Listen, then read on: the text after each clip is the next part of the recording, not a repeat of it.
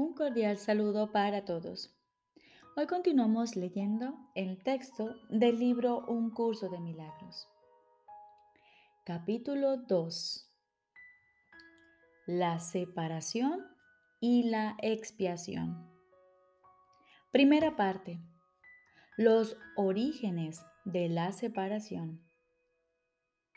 Jesús nos dice, la capacidad de extenderse es un aspecto fundamental de Dios que Él le dio a su Hijo.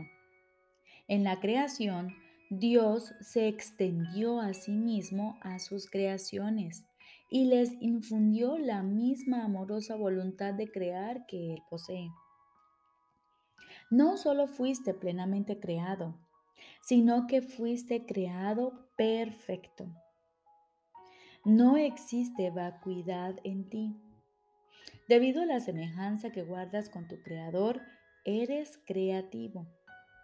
Ningún hijo de Dios puede perder esa facultad, ya que es inherente a lo que Él es, pero puede usarla de forma inadecuada al proyectar.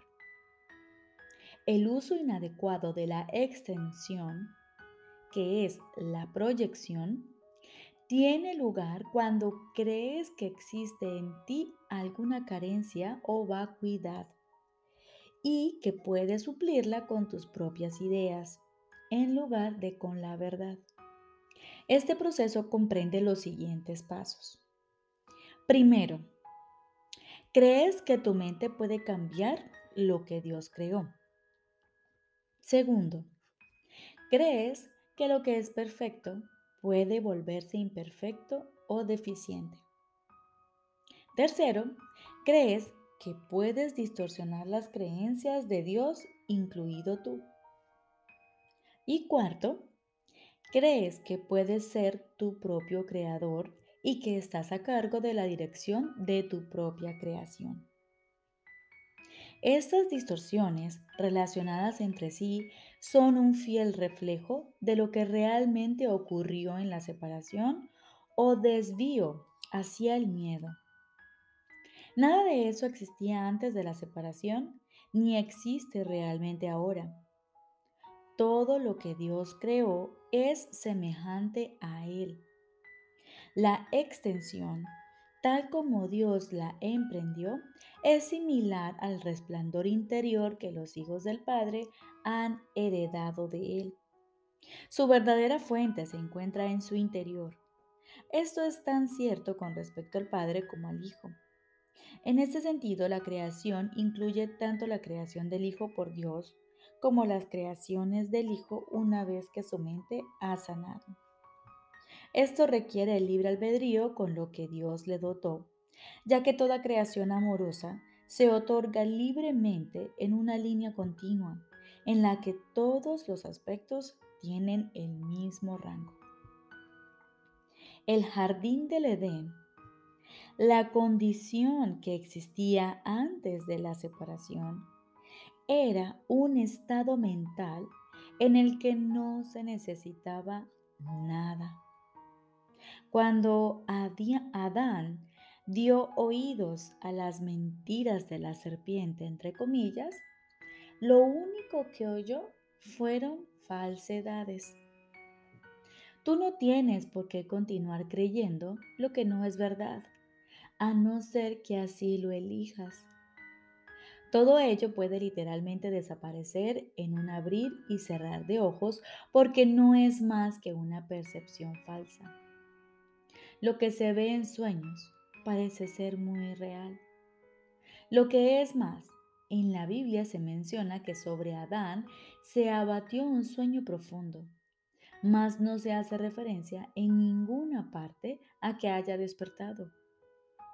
El mundo no ha experimentado todavía ningún despertar o renacimiento completo.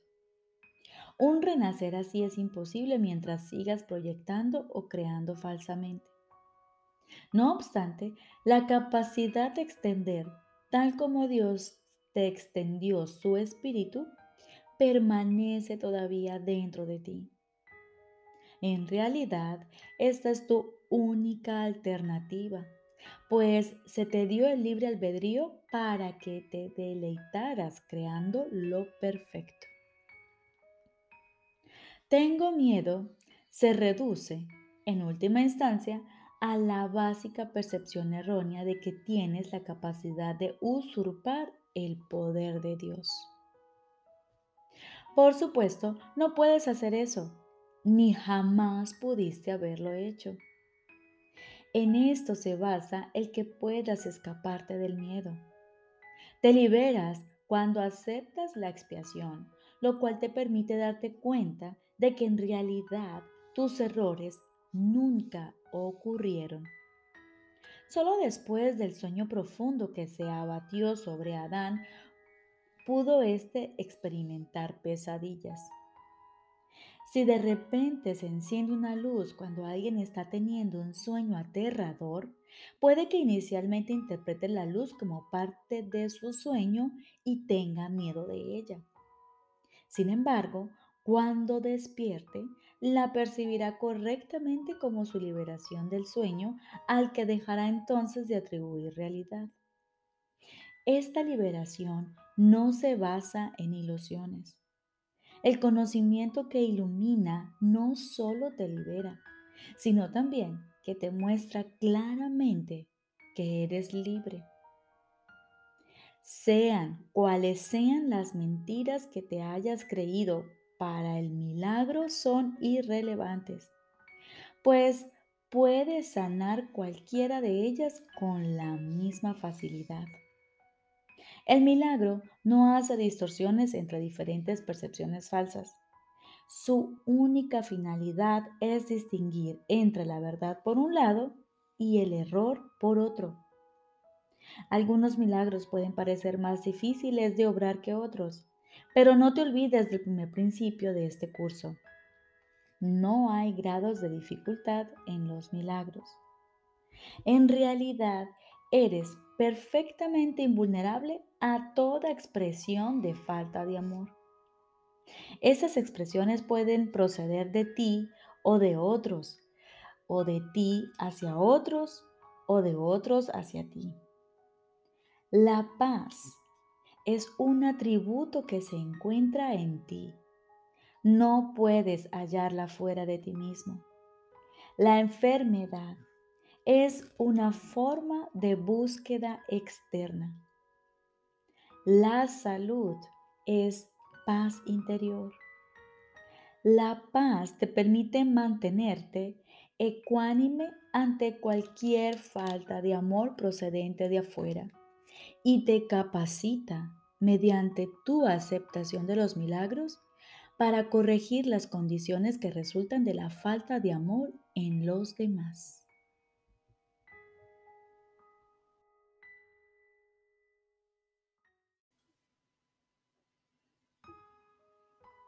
Ahora continuamos con el libro de ejercicios. Lección número 9. No veo nada tal como es ahora. No veo nada tal como es ahora. Esta idea es obviamente la consecuencia lógica de las dos anteriores. Pero si bien es posible que la puedas aceptar intelectualmente, es muy probable que todavía no signifique nada para ti. De todas formas, el entendimiento no es necesario a estas alturas. De hecho, reconocer que no entiendes es un requisito previo para erradicar tus falsas ideas. Estos ejercicios tienen que ver con la práctica, no con el entendimiento. No necesitas practicar lo que ya entiendes. Sería bastante redundante, por cierto, tener como meta el entendimiento y al mismo tiempo asumir que ya lo has alcanzado. A la mente no entrenada le resulta difícil creer que lo que aparentemente contempla realmente no está ahí. Esta idea puede producir gran inquietud y toparse con gran resistencia, la cual puede manifestarse de muchas maneras.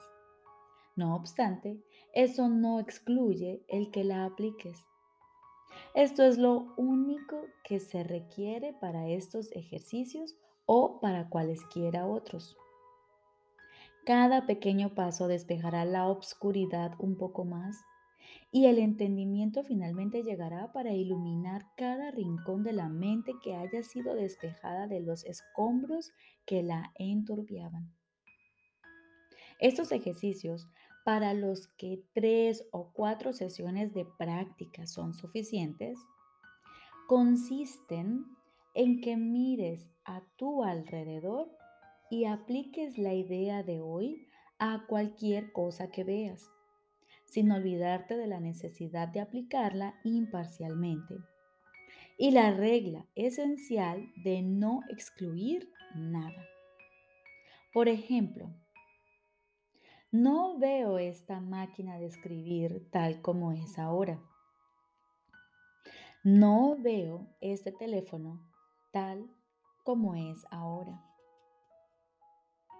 Empieza con aquellas cosas que estén más cerca de ti y luego extiende tu campo visual.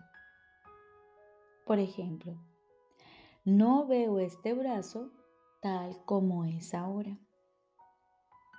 No veo ese perchero tal como es ahora. No veo esa puerta tal como es ahora. No veo esa cara tal como es ahora. Hay que subrayar nuevamente que si bien no debes intentar incluirlo todo, tampoco debes excluir nada en particular.